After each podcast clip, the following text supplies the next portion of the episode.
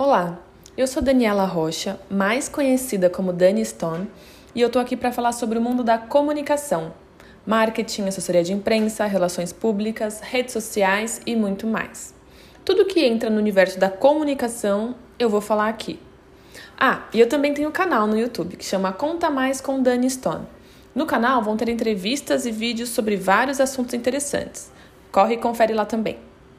Nesse nosso encontro, o tema vai ser redes sociais. Use com moderação. Quando você posta uma foto, fica olhando toda hora quantas pessoas curtiram? Você tem o costume de colocar várias hashtags para alcançar ainda mais pessoas? E quando você não tem muita curtida, fica frustrado? Pois é, eu vou dizer que já fiz isso várias vezes. Mas esse não é só um problema meu, é de grande parte das pessoas hoje em dia. A aceitação nas redes sociais é um dos grandes problemas de saúde mental no mundo.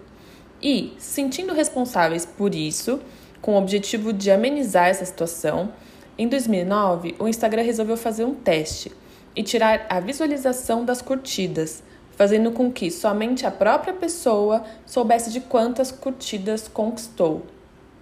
De acordo com Adam Mosseri, o chefe do Instagram, depois de mais de dois anos de testes, o Instagram anunciou que remover as curtidas não parece melhorar muito a forma nociva que a rede social afeta os jovens ou qualquer outra pessoa.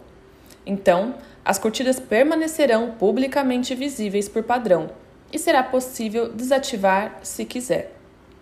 Num post do blog do próprio Instagram, Mosseri disse, aspas, o que ouvimos de pessoas e especialistas foi que não ver contagens semelhantes era benéfico, para alguns e irritantes para outros, principalmente porque as pessoas usam contagens semelhantes para ter uma noção do que é tendência ou popular.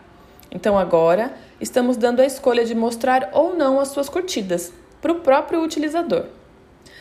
Também abordando o tema de saúde mental na internet, no ano passado a Netflix divulgou o documentário O Dilema das Redes um alerta sobre o uso das redes sociais e o quanto estamos expostos nesse mundo cibernético e sem qualquer privacidade.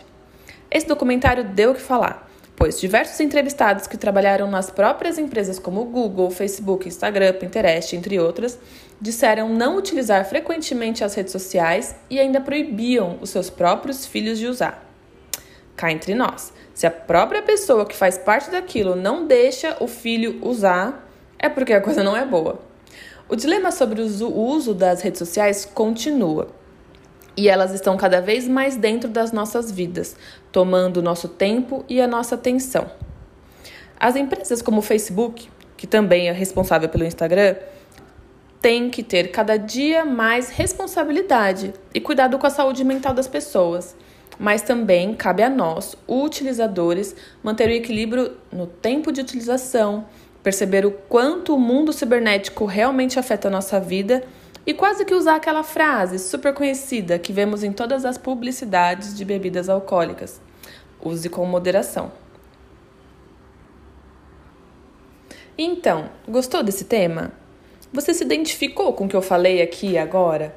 Compartilha com os amigos e continua nos acompanhando. Toda semana eu vou falar sobre um tema interessante aqui para vocês. Até já!